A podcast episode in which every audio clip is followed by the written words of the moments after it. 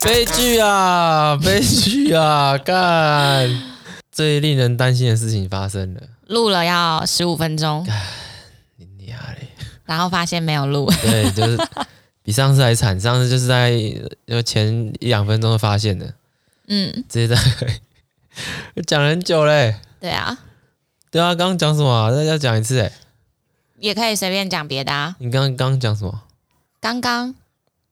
刚刚我们在讲那个 bar 啊，礼拜五去的酒吧。爸之前你在讲你以前呃，我们以前都是晚上录啊，第一次下午录。哦哦哦。好了，那刚讲过了，也不用再重讲。那那叫嚣怎么叫？哎，别再叫嚣了吧，干！大家都觉得很好笑哎，再叫一下吧。呜呜。啊，母的嘞？哎呀，母的很白痴哎，母的怎么叫？呀，好像叫嚣以后就到这里就好了，就到这里。对啊，是不是要来个叫嚣怎么叫？啊，刚第一次没有就要叫你叫啊，我现在并没有录音，我现在也没有在叫啦，我只有在蓝雨的时候叫啊，我现在也没在叫啦。好好，那我们今天就可以赶快进入主题了耶，因为刚刚讲完都没录到。嗯，对，好啦。好，那我们今天就赶快进入我们的主题。嗯，今天主题是这个动力链。好，动力链，你有没有听过是什么？没有听过，有听过动力火车。动力火车最近很有一首歌很好听，我一直在听。我知道，因为我也一直在听，被迫一直听。好，那今天介绍一下动力火车这首歌，叫做《我很好骗》。嗯，对，那个里面 MV 的男主角是纳豆。好，反正。找这种那种悲情，好像很很很好骗，就是他们好像找纳豆，好像很适合的感觉。我是没有看过 MV 啦，所以你有把 MV 看完？我看完了，可是我觉得，嗯，这是很可，他们想要塑造一个很可怜的样子嘛。有工具人。对啊，可是我觉得没有还好，我觉得没有很好看，MV 还好。哦，MV 还好，歌很好听。哦，歌很好听，对，歌很好听，歌可以去听一下。是，我最近一直在听这首歌，很棒。然后他们四月二十四有卖演唱会门票，嗯。干开票开售早开卖忙秒杀就没了，嗯，嗯对吧？我我很想要找一个机会去去听那个动力火车的歌。其实我也蛮想要听动力火车的，因为他我觉得他很多首歌都很好听。对，你会去搜寻那个颜志林翻唱，在 YouTube 上看，那个超多，超好听。嗯，嗯而且很多那个被他翻唱过的歌啊，大家都说干比原唱还好听，或是原唱自己来讲说干吊打原唱。对，对他唱过很多啊，什么什么周兴哲的啊，然后呃，我突然想不起来了，突然想不起来了，突然想不起来，对对。哦，反正有一些蛮红的歌，他都有唱一下。他翻唱都在家里自己就唱啊，嗯，然后他女儿可能叫他唱，他就会唱这样子。嗯，对，好，可以去听一下这个我很好骗。好，好，那继续讲我们那个动力链是什么？动力链就是说啊，你说你不知道吗？对，我说我不知道。链是链条的链啊。就就是一个你是、嗯、呃链条嘛，机车上面链条那个链，金布的链，嗯，所以你应该可以猜说哦，动力链可能就是一条类似比喻成传递传递这个动力的链子，嗯，哎，这个如果是光看字面上翻译的话，嗯，好，那我讲一下动力链是什么？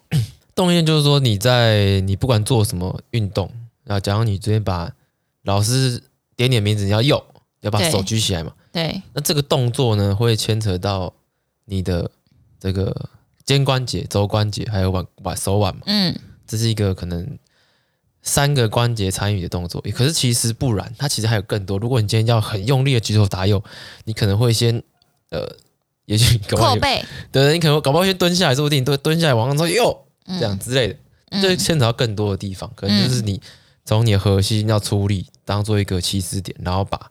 你的手往上送，这样，嗯，所以这个动作就牵扯到很多关节跟肌肉。好，那你就可以想象成说，哦，一个肌肌肉运动并牵动到附近的关节肌肉的过程，嗯，就属于动力链的展现。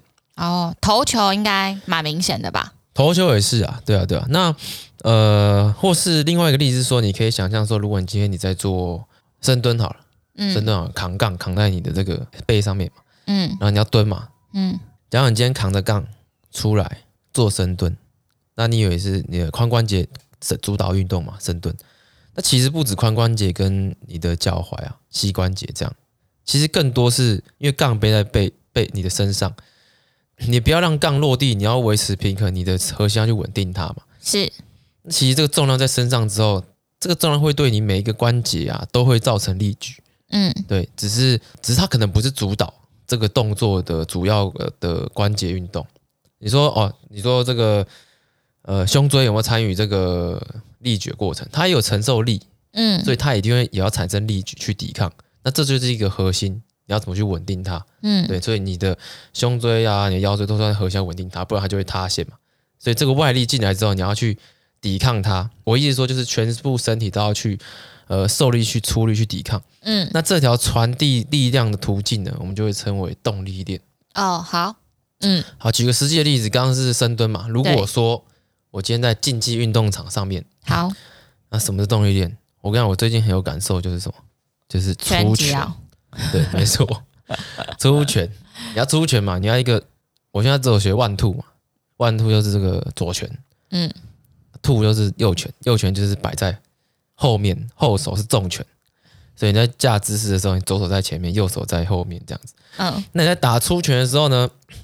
你如果只光出拳，只做这个手肘伸直的动作，对，这个力道跟你今天如果是转你的髋，然后带上来胸椎，然后再出拳，这个力量会差很多。哦，哼，嗯，所以你说一个拳击手哦。他要怎么打这重拳？就是他动力链的传递要是好的。嗯，哎，我可以举另外一个例子，是打打击的时候，棒球或垒球在打击的时候，应该也算是一个蛮展现动力链的过程吧？是，就是你如果今天只是原地站着，你不要去呃什么脚往后踩，然后先旋转，是旋转你的中哎、嗯、中枢吗？腰吗？还是髋嗯嗯嗯之类的？对，如果没有做这些动作的话，你的力道可力量可能就不够。对啊，哦，或是说，嗯、你想想看，刚刚我说这个出拳嘛，对，这个你要怎么把这个动力练练好？就像说，呃，为什么呃，可能跟我体重一样，他可能打的拳比较重，嗯，啊，我们以体重一样、身高一样、身形一样，然后我们也是有做这个髋旋转的动作在出拳嘛，我们都有做哦，嗯，为什么他做的比我好？那是因为他的动力链传递可能比较好，哦，他在转的时候，他力量散失，像我刚刚讲。出拳你要从髋先动，也许脚啦，脚踩髋先动，嗯，然后到你的胸椎，然后到肩关节，然后走到出拳，嗯，他这一段的流失很少，嗯，所以他可以打得比较重，他拳比较重嘛，嗯，那我可能就是我在这个传递力量的过程哪一段丧失掉了，哦，他没有，嗯，这个叫什么动量守恒嘛，我这边出多少，这边就要输出尾端就要输出多少，但是中间有。loss 掉了哦，好，那我就没了嘛。嗯嗯嗯嗯，我觉得这个很像是专项的需求。嗯，你要怎么把这个动力链传导做到最好？嗯，对啊。那你要怎么样可以去，就是让你的动力链更好，或者是你整个动作更顺畅？我一直练，一直练是有帮助的吗？像每个人身体结构不一样嘛，所以适合我可能不一定适合你。哦，我再举个例，另外一个例子就是说，刚刚讲到你说投球，嗯，那为什么我跟那个职棒选手啊，职棒选手搞不好？也没有高我多少，或重还比我轻，为什么他投比我快？嗯、我也会投球，为什么我投没有他快？因为你投垒球。嗯，好，那一第第一个我投垒球，好，那好，反正我丢棒球没有他快嘛。嗯，你说身体素质我比他差，搞不好我没有比他差，哦，我搞不好我三项做的比他好啊，嗯之类的嘛，对，对，当然专项投球要投得快，对，但是你当然身体素质好，当然是比没有身体素质的。有可能会投的比较快，嗯，可是这在这个是在你没有专项训练的前提下面去做，就是两个人都没有受过训练，哦、一个去做机器训练，一个没有，嗯，那做机械训练身体素质比较好，所以他投球可能会比另外人快，嗯，嗯，当然爆发力这种东西有时候是天生，嗯，对，跟你的肌纤维有差。OK，那好，讲到这边，另外一个就是说，呃，你要进入专项领域的，嗯，因为我们都会投球嘛，那为什么他头还比我快，阿明还比我轻，嗯。那就是他在这个投球机制，他这个动力链传导的比较好，他这个髋啊，可能旋转的这个力量可以很完整的输出到最后的手这边，哦、所以他们说投球的时候要用下肢在投球。哦，是啊、哦，很多现在现在都比较科学，就是知道说哦，是用下半身来投球。哦，因为这个力量的初始是从脚脚在地上嘛，嗯，然后旋转到髋，然后胸椎这样甩出去，对，这样子哦，哦，嗯，对啊，对啊，你想想看，这种感觉就像你是跷跷板，嗯，然后我们的脚是比较重的，我们下肢跟核心是比较重，嗯，手呢是比较轻的，然后跷跷板就想想看，一个比较重的球跟一个比较轻的球，嗯，假如说轻的球放到跷跷板上面。那我现在跷跷板会往轻的球这边倒嘛？那我现在如果把重的球压上去，嗯，这个轻的球是不是会跳起来？对啊，因为它的质量比较大，会导致它那个质量比较小，它会被往上喷一段嘛。嗯，如果距离跷跷板的距离是一样的话，哦，可是我刚刚说小球在跷跷板上面，两边都是在跷跷板上面吧？对啊，只要是跷跷板，然后你同时放下去的话，嗯嗯，对，那可能就会小球会喷起来。对啊，对啊，对啊，对啊。如果你今天你的质量越大，那个大球越大。脚就可以喷得越高嘛，它换算成那个位能可能更高，这样子，对，类似这种概念，所以你就可以先想象说，你的脚、你的身体就是哦，你那个大球，你要怎么把这个这个做到最好，让你最后输出那个力可以很多，嗯，那你那个小球可以喷的那个位能更高嘛。那你刚刚说要怎么去把动力的传递做好？对，这个我觉得就比较牵扯比较专业的专项，因为你每一个专项的需求不一样，像你是投球。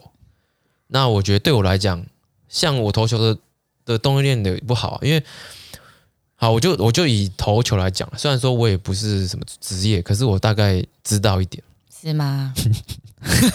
我就讲我知道，我自己认为，你在跨，假如我右撇子对，你在跨前脚跨过去的时候，抬起来往前跨，我们这个方向都是直直的往下往前，然后往下，你的手要往下扣，嗯，但是我的缺点是。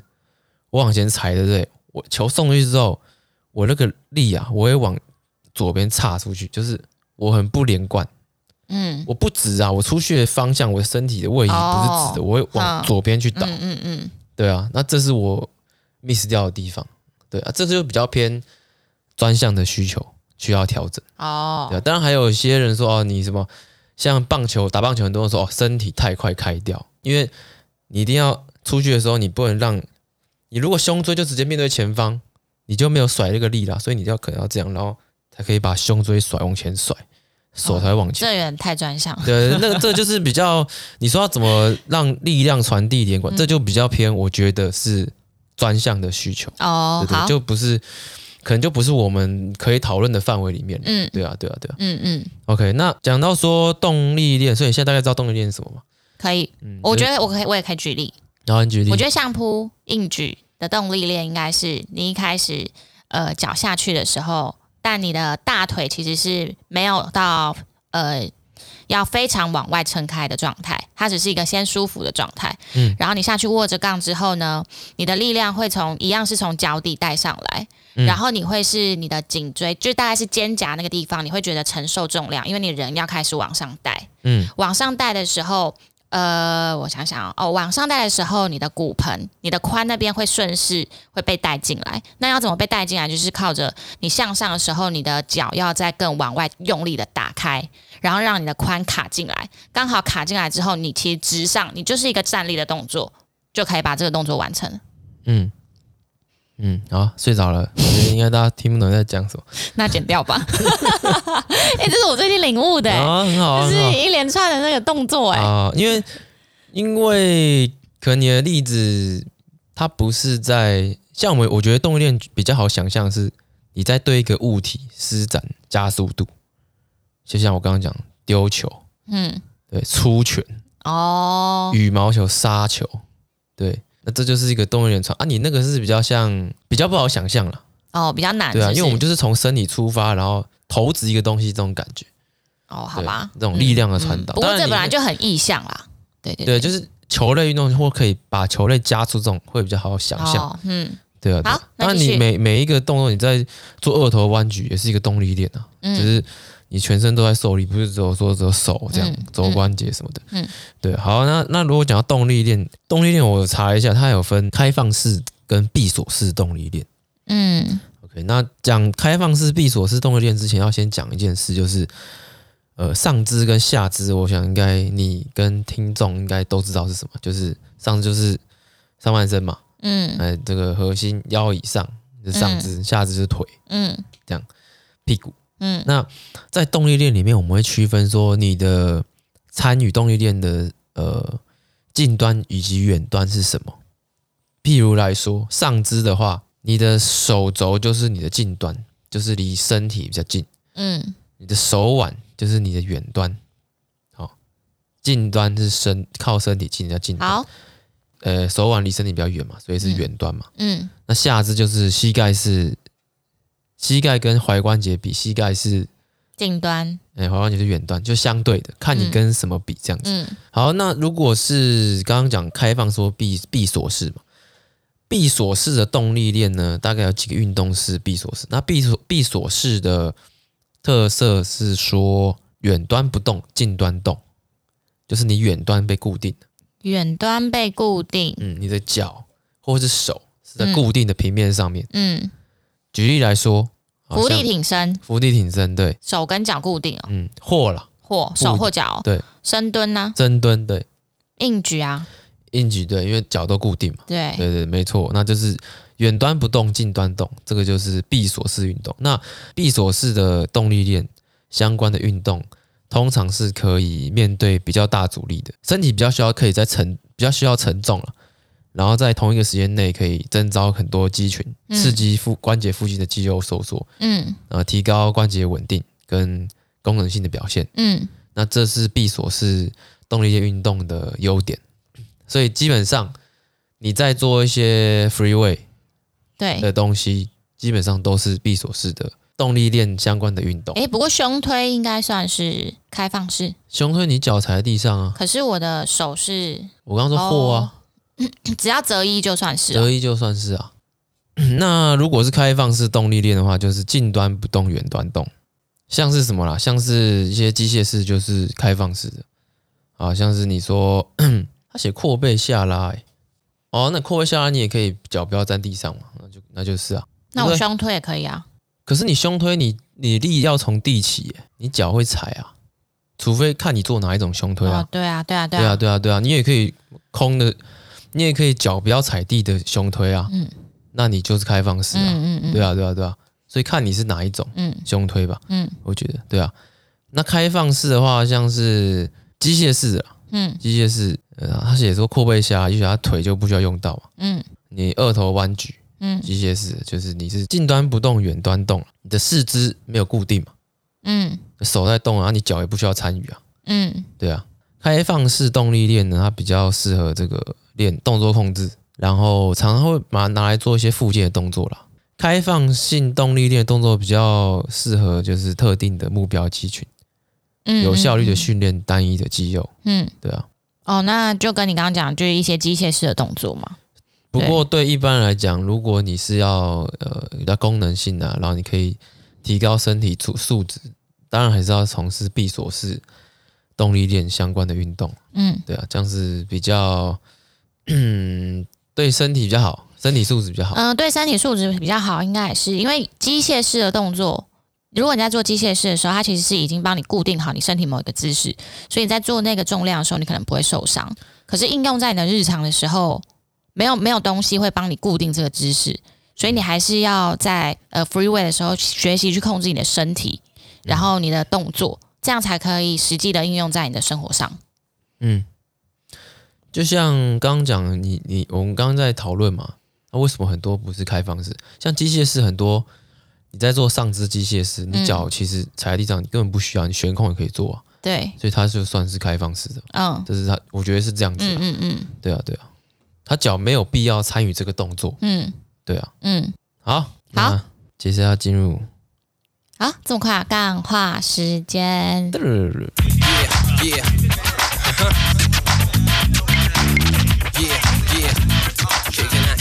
而且我们刚刚一开始没有讲。我是 Jimmy，我是 AB 啊，是吗？因为刚刚已经那个啦，我刚刚已经讲过一次了，刚刚就漏录了。哦，好，今天呢，嗯，今天要讲一个、嗯、最近想要发明的东西。你发？最近想要被发明的东西。那，那我，那我先问你，发明过什么？我说被发明，想要什么东西被发明？哦，你想要什么东西被发明？嗯。我马上你有吗？我有啊，我知道你，嗯，那你跟大家讲，没有，你觉得想不到？我、嗯、我觉得你不是知道我要想到什么？我不是知道你要说什么？对，我觉得你不知道我要讲什么。你不是想要那个什么天空的家吗？干对啊，啊 你怎么知道？我怎么会？唉，怎么知道这个？刚才斩钉截铁，看你绝对不知道我要讲什么。我想到，我讲过很多，想说你怎么知道？我知道现在要讲哪一个啊？什么是天空的家？啊？你说我？嗯，天空的家就是，因为我们在讨论说，哎，到底要怎么让可以抑制房价这样子？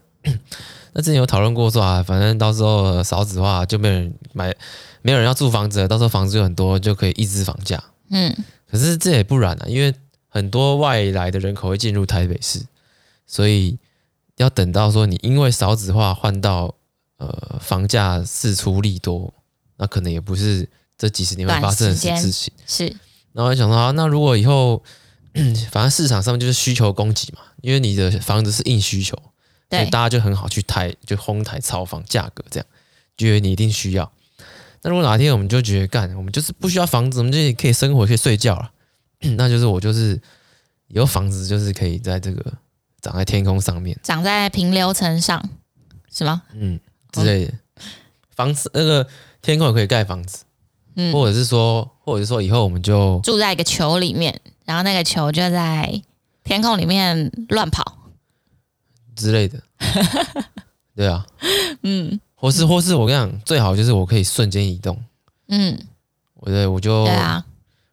瞬间移动，你就不会因为通勤，然后你的房价被哄抬，什么哄抬？因为什么什么捷运站，对你也不需要考虑什么机能。对啊，我就去住花莲，然后每天台北上下班，瞬间移动。我觉得如果瞬间移动真的发明的话，花莲、台东应该就会变很贵，因为你又有又有景又漂亮，然后你有可以瞬间移动到台北。嗯，对啊，嗯嗯。哎、欸，不过刚刚讲到你说天空上的房子，嗯，可是为什么天空上的房子就？会比较好，因为天空很大啊。然后嘞，还是有价格啊，你说它可以平衡那个下面的价格吗？对啊，我当初是这样想的吗？是吧？是这样，嗯，是哦，之类的啦。哦，是这样哦，嗯，对啊，我觉得瞬间移动好像会更更有抑制房价的效果。嗯，嗯，对啊，大家就不用吃什么什么机能便不便利这样。对，我昨天想要，突然很想要有一个东西被发明，是味觉，哎，味觉。味道保留瓶，嗯，因为我昨天在看我家狗的照片，就多多的照片，然后我就在想，呃，手机跟手机其实现在可以记录它的样子，保留它的样子，保留它的声音，可是保留不了它的味道，嗯，然后也保留不了，譬如说像我抱它的时候那个感觉，嗯，对，所以就这两样东西是现在没有办法被。留存下来的，嗯，然后就觉得好可惜哦，因为像多多现在刚大概刚过世一个月嘛，然后我还我还记得它的味道，我也还记得我抱它的时候的那个重量跟感觉，可我觉得那我会不会再过可能几个月或者是在一两年，我就忘记那个味道，嘴巴的味道。都有，口水的味道啊，耳朵的味道，你说嘴巴很臭，很臭啊，那你还要记记啊。爱啊，啊，爱。爱这个人，人 他是人，他是人，他是人哦，怎么样？好，好，他是人，嗯嗯、哦，所以就很想要这两个东西被发明啊，可是好难哦。那你应该，尤其是味道，嗯、这个味道，那你应该去看那个电影啊，香水啊，看过吗？嗯，你知道这个电影吗？有，其实它会保留味道啊。哦，我不太确定了，因为我不是吧？他后来不是是什么把人还是什么做成香水吗？对啊，他就是要它味道，不是吗？哦，还是不是？我我忘了，我没有整个看，我也没有看了。可是我印象它就是跟味道有关嘛。哦，嗯，对啊，对，好想要这两个东西赶快被发明哦。味道还有什么？感觉，就是我抱他的时候的那个感觉，你知道吗？或者是他躺在我怀里面的那个感觉。或者是我摸他头的时候的那个触感，那你应该可以去弄。我觉得更好是有一个那个机器，是说让你回到那个 moment，然后你就可以直接亲身去体会当时的背景。对啊，对，可是我昨天也有想到这件事，可是我觉得这个东西如果被发明，好像会不会有一些情商的人就走不出来了，因为他就会一直回留在那个回忆里面。你知道让我想到一部电影，什么电影？刘青云演的，不知道。追女仔九五之奇梦，就是刘青云，他是一个技师啊，还是什么的，然后他弄赛车的啊，然后他很喜欢张敏啊，可是张敏不知道好像是在中间就是嗯忘记干嘛了，我不确定嗯，然后他就一直很怀念他嘛，嗯，是不是过世还是不见了还是怎么忘记怀念他，然后他遇到一个那个那个催眠大师。好，可以让他一直。然后那时候他的他的他的事业已经很成功了。好，可他整天他找催眠大师，你知道吗？就是已经开始不管公司的事情，一直花钱在找催眠大师。哦。一直沉沦在那个回忆。哦。对，然后后来就好像就生意什么还就弄不好，还是。哦，对，就可能就很难往前走了。对啊，他就他就一直在一直在做梦了，他就一直在找那个那个催眠大师做梦了。嗯，所以我觉得这样有点难。只要保留味道，可能可以，就比较容易向前走。你只要偶尔回味一下，不会是、啊、这，我好像差不多哎，是吗？对啊，还是有差啦。有那个场景太真实了，会走不出来。啊，味道你不整天一直吸，一直吸这样？不会整天一直吸呀、啊，不会整天一直吸，不会不会。哦、好，接下来要跟大家分享的是，也是在翟本桥的脸书上面看到的。不过这也是、嗯、呃。我要讲的是，在美国的那个邮政，美国的邮局哦，它有一个不错的一个功能，嗯，就 USPS。那他在大概一七年还一八年的时候，他有推出一个功能是，嗯，如果你今天申请的话，那我今天要寄信给你，嗯，我先去邮局寄的时候呢，邮局就会先把我这个信信的封面，嗯，嗯。先扫描，嗯，然后寄给你，跟你说我这个人这，这个人要寄这个信给你了。嗯，对，然后呢，你就可以去追踪。第一个是你就可以知道我真的有寄信，嗯，所以不会发生说，哎，我其实要寄给你一个很重要的信，我跟你说我寄了，嗯，然后你一直没有收到，嗯，然后我就说，呃，可是我寄了，是邮局弄丢的，或者是，可是我真的有寄，不是啊，这给 tracking number 不就好了？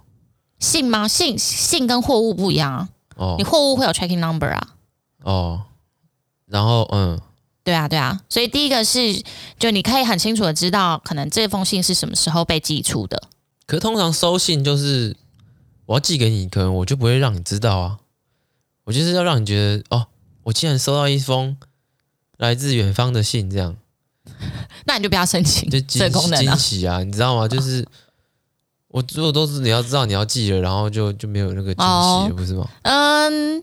就看你要实物上比较好，还是你要这个偶尔可能一两年或者几年才会出现的惊喜啊？那就把信丢在箱子里面当成包裹寄就好了。对，可能就有 tracking number。哈？那他干嘛要这样做？他叫我 tracking number 啊？你不是说既没有 track tracking number？哦，不止这个的优点啦，还有一个很好的优点是，假设你今天，因为你可能跟很多家邮局或银行，他们都会寄一些信给你嘛。嗯，对。那假设你今天搬家了。你可能会需要，如果你没有申请这样服务的话，你可能会需要一个银行一个银行去跟你说，就跟他们说我地址搬到哪里。嗯，但如果你今天有申请这个功能的话，其实你就只要上 USPS，然后去更改你的地址，嗯，然后他就会他就会直接帮你 forward，因为他知道你搬家了，嗯，所以他收到这个信的名字跟地址的时候，他就会知道你搬家，所以他就直接帮你寄到新的地址上。哦，嗯，对，哦，这个怎么样？这个哦，就是。帮你一键 update 嘛，就是这样。对，一键 update。对，然后再来的话是，呃，你可能以前实物你可能会收到很多的广告信，嗯，对，因为广告商可能就呃随便投递嘛，他就会一直寄信，就是可能这个社区随便的一个社区，他就全部都投。那有了这个功能之后呢，呃，一开始是你会知道这个，就会变成是邮局直接跟广告商可能合作吧。那广告商他就不需要寄实体信给你，嗯。他变成是他跟邮局合作，然后邮局直接把他这个广告变成是一个 email 的档案，嗯，然后寄给你，所以你不会收到那个垃圾信，然后又省纸张，又省纸张，然后又省邮局的传递这个广告性的人力成本。然后我信箱信箱可 filter 直接一键 filter 掉他的垃圾，可以，对，哎，可是没有啊，广告很多是真的是真人去投递的，不是说有写地址。哦，你说那那这可能就没办法了。对啊，像我以前有做过对啊，所以那你看，派我对你今天广告商要派真人投递，他是不是就需要付出这个成本？对啊。那他如果今天跟邮局合作，他就省掉这些人力成本跟印刷成本呢？可是他就知道说这个信可能真的会被 filter 掉，直接进垃圾桶，根本看不到啊，进 mail 里面。嗯，可是进你的邮局里面也。就是进你的那个实体信箱，你应该也不太会看啊。很多人都会直接丢掉啊。可是我会拿，我至少我看到了，我嗯，已经拿到了，看到要瞄一下这样，瞄一下，然后然后就看到了，我看到了，我知道我这边有个建案哦。这样，不过 email 你也会看到啊，只是取决于你要不要，就是你丢掉的形式是怎。我可能根本不会点开。哦，嗯，那前面几个字没有 catch 到我的。注意力我就丢了，我就删了嘛。所以你还是有看到前几个字啊？会啊，对吧？那就跟你那就跟你拿到实体的那个 mail 其实是一样，呃，实体的广告其实是一样的啊。实体广告你可以看到图，嗯，你可以看到更多。哦，所以你想要收到实体广告？我意思说，我我一直说啦，他如果全部换成 email，我觉得他的那个效益不会太大。可是我看，可是我看他们后来就是他是说这样子的话，其实是成本降低，而且转换率提高，诶。转换率提高，我不是成本有降低啊。对广告商来讲，转换率有提高。对啊，嗯嗯。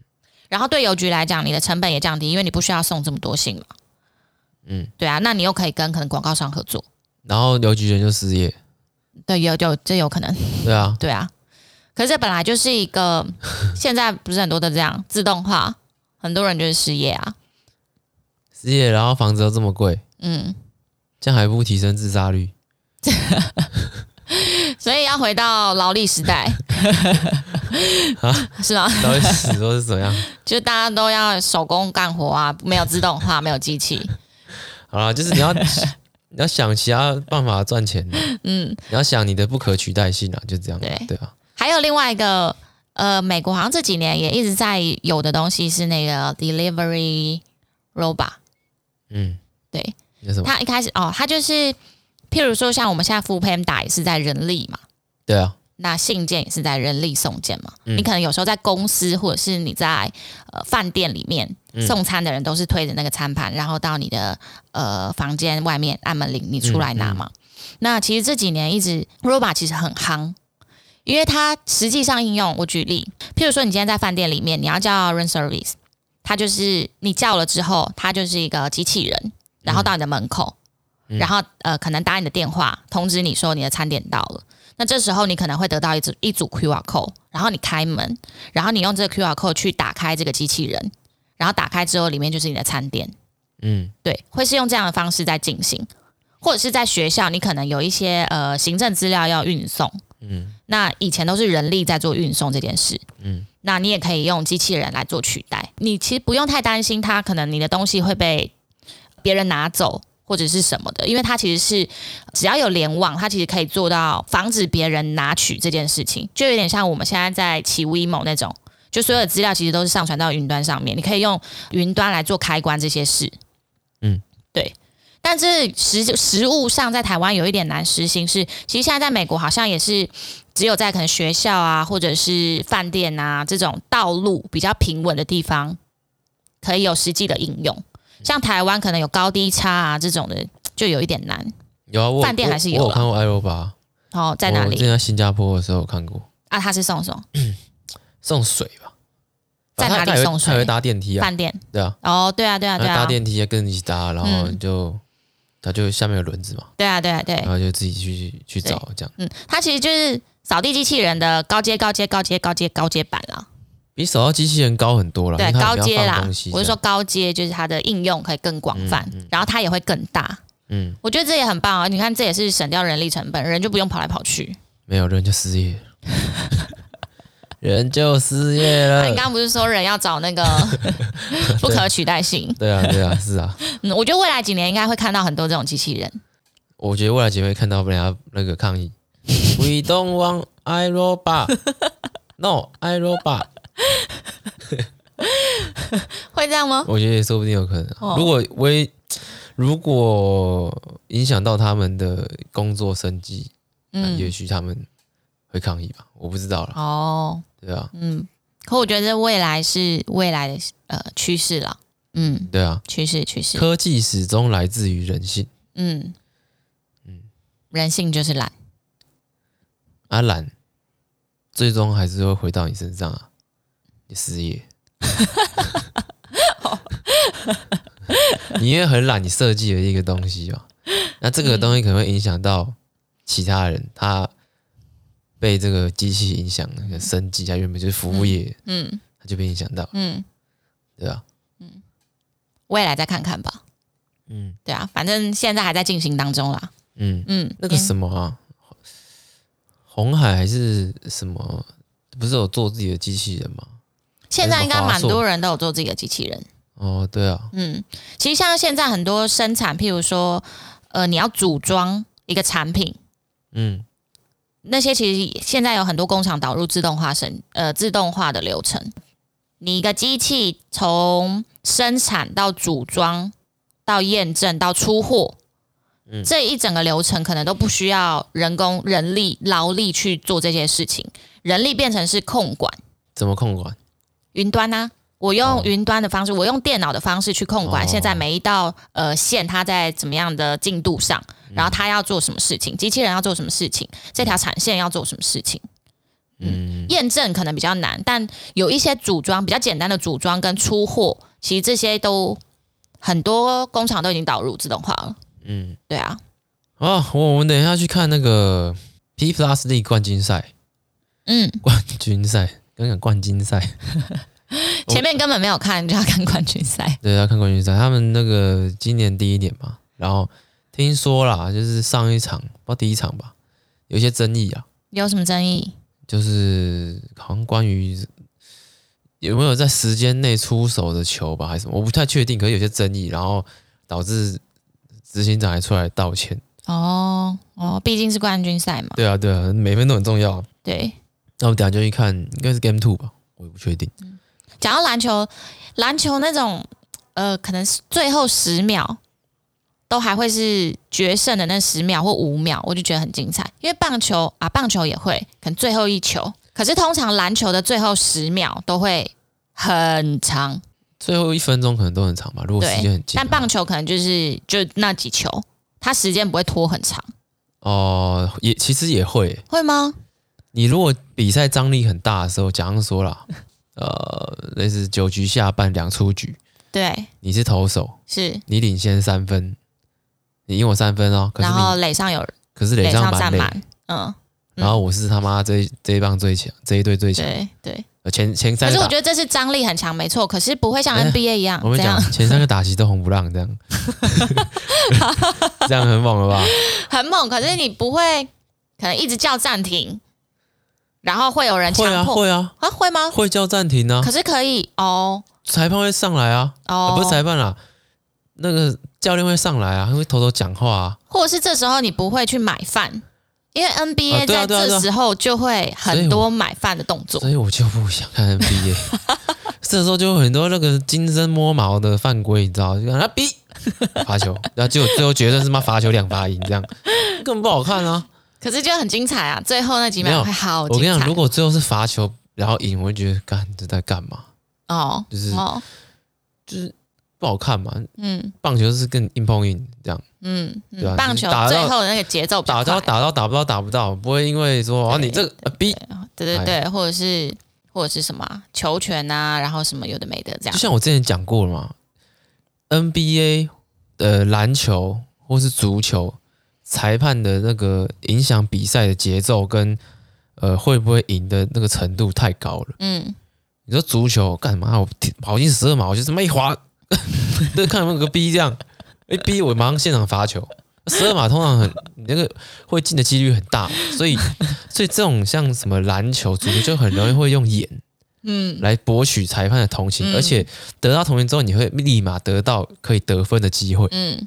那像棒球一样，大家都会有误判，可是它并不会产生立即的呃得分。嗯。你说好球带或是嗯。好球误判不上垒，或是你判 out safe 对。会误判，可是现在还有挑战嘛？对啊，当然篮球也有挑战，可是它还是会影响整个比赛的节奏，加上会直接影响到得不得分。那棒球就你有 safe 好，那那那误判那顶多在垒上，嗯，我不会来马上来一个来我丢一个一百二让你打。打个三次这样。哎、那这么一说，我觉得网球是是算蛮公正的一个球类运动、欸，哎，就比较不会产生对，因为它其实就现在就直接是电子的、啊，你有没有压线，或者是有没有什么啊，我就直接一目了然，不会有人工判决这件事。没有有有有有有，有，没有？我跟你讲，现在都还是人工判决，啊、只是挑战的时候要看一眼。哦，对对对对，对，对，平常还是人工判决。嗯，嗯有时候你现审喊，可是主审可以马上改判，他也不用挑战了。哦，主审可以直接改判掉现审的判决。嗯，对啊，对啊。那哎，好奇怪，那为什么我现在就不要让现审，就就不要有现审啊？我每一球都是直接是电子的，这样不是更准确吗？这就回到刚又要工作，又要工作。对。没错，现审就想办法去当主审，干现审站可能站四个哎，然后四个人抢一个主审位置，干这竞争很大 哎。对啊，好了，就像也有讨论过说，棒球有讨论过要不要用电子好球带，你知道这件事情吗？嗯，那很准嘛，那这是什么是就是什么，嗯。可是呢，因为主审的参与也是棒球比赛之一啊。哦。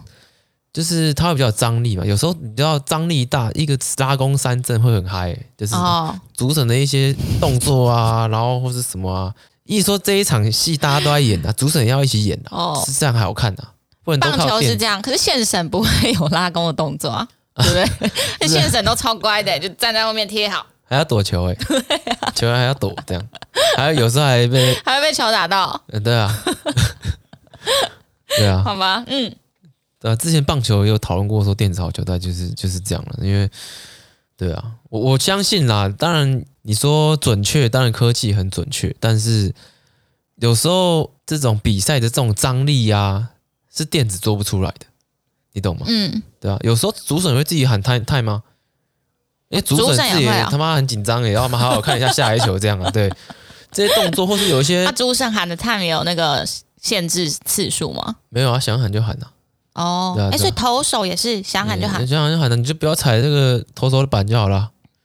对啊，一直喊探不会被罚。当然，你一直你一直喊没有一直喊探不会犯规，可是你要在你可以喊 time 的时候，他喊 time，就是你不能在投手板直接投手犯规嗯、那你平常想要喊一个打席，对，一球都不投，我就一直喊一直喊。哎，你也可以不用喊，就手套解开，就是其实就休息，就是一个准备，也不用特别喊 time 对吧、啊？嗯、那有时候如果太太久的话。你可能会被主审警告，他觉得说：“哎、嗯，你不要拖延比赛的节奏，这样、哦、对，就是会被警告，嗯、对吧、啊？所以人还是会有点温度的，然后加上会呃制造那个情绪张力的那种感觉，就会比较好看。嗯、而且有时候场上有些好笑的事情啊，也是从裁判身上来的，你知道吗？哦，像足球也是啊，那个棒球也是啊，棒球可能是哦，这个反弹打到。打到鸟这样，有可能或跌倒，跑一跑跌倒。呃，对啊，对啊，对啊，或是什么跟跑垒员撞在一起啊，什么之类的，对啊，会比较有。觉得人家出球好笑，就是些有趣的事啊。对啊，对啊。好，或是我跟你讲，还又想到一个，足球给红牌的时候也很有张力啊，就是你哦举红牌这样，呃之类的。对啊，足球是蛮有张力的啦。对，嗯，对。不过就是。我还是一样啊，跟之前讲，我不喜欢裁判参与太多的运动项目，嗯、或是你可以直接得利的，嗯，这种就会导致球员会喜欢去演戏，嗯，足球、篮球，嗯，对啊，这我就比较没有那么喜欢，嗯哼，没关系啊，这是我个人的这个喜好啦，不代表所有人，对，因为我喜欢，好，你喜欢你也没有在看，你喜欢个屁啊，啊，可是我会看篮球啊，偶尔看不是跟我一样？啊，对啊，就跟我一样啊，还是不会，我喜欢。好，那我们就今天到这边，我们下礼拜见。好，拜拜，拜拜拜。